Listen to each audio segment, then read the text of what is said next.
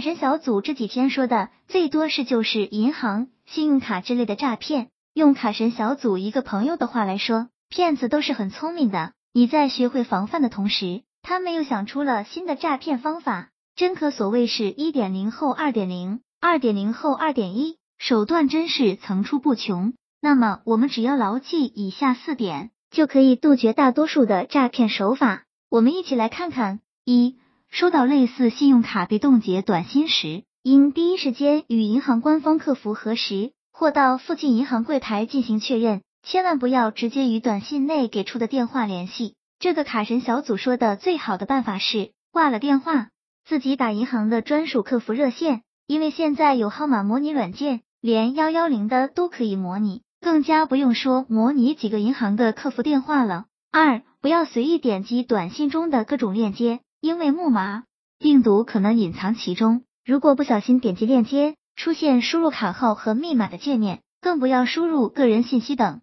这个很简单，绑定自己的微信银行，短信看到直接删除，自己通过银行客服电话和微信银行进行询问。三，不要随意将个人信用卡卡号、密码等信息透露给陌生人，这个关键是卡片背面的后三位和有效期，千万千万千万不要告诉任何人。四，银行等金融机构不会索取客户手机接收到的验证码，如果遇到所谓的官方客服人员向你索取验证码，可直接判定为诈骗分子。卡神小组说，问你要验证码的都不是好人，记住了。卡神小组总结，其实归根结底，有事情自己打银行客服，问你要密码验证码的一概无视。最近还有冒充银行客服，帮你进行信用卡提额的，然后问你索要后三位和验证码的。朋友们收到此类消息，直接回收站吧。希望这个能对朋友们有所帮助。